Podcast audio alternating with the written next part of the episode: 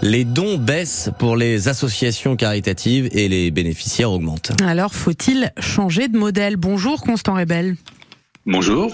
Vous êtes euh, le président de la Banque alimentaire du Grand Est. Alors c'est votre association qui alimente en partie euh, les autres en, nourriture. On les entend depuis ce matin expliquer qu'elles ont du mal à se fournir euh, depuis depuis cet hiver.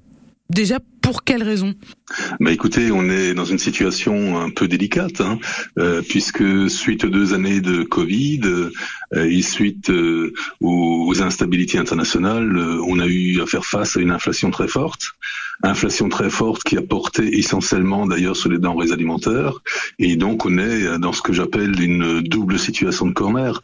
D'un côté, le nombre de bénéficiaires augmente, et ça, c'est lié à l'inflation aussi, parce que les gens qui étaient juste au-dessus du niveau d'autonomie sont passés en dessous avec les hausses de 15% des produits alimentaires et d'autre part une diminution des dons.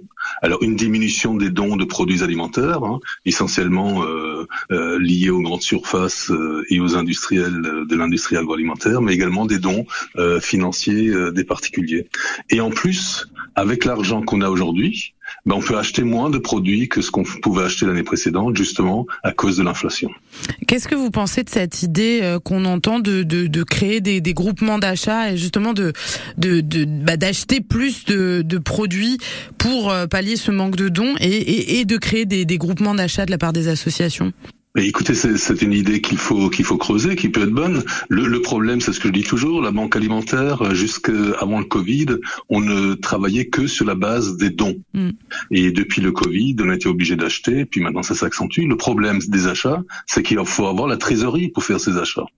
Et donc, on est euh, tributaire euh, des subventions euh, de l'État, des subventions des collectivités locales, mais également de l'engagement du secteur privé, que ce soit les entreprises et les particuliers.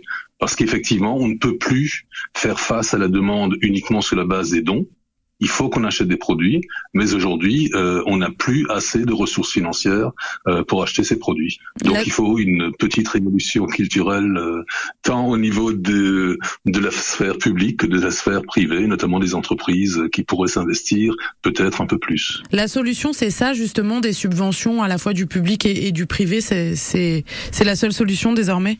Ce n'est pas la seule solution, c'est quelque chose qui va permettre de faire évoluer le modèle. On est toujours basé largement euh, largement sur les dons, mais c'est plus suffisant, donc faut faire évoluer le, le modèle en achetant plus. Mais évidemment, pour acheter, il faut avoir le nerf de la guerre, et donc il faut euh, que la sphère publique et la sphère privée, les entreprises, les particuliers, euh, l'administration nous donnent les moyens d'acheter des produits, parce qu'on ne peut plus tourner uniquement avec les dons. Merci beaucoup, euh, Constant Rebel. Je rappelle que vous êtes le président dans le Grand Est de la Banque Alimentaire. Merci d'avoir été en ligne avec nous. Je vous remercie.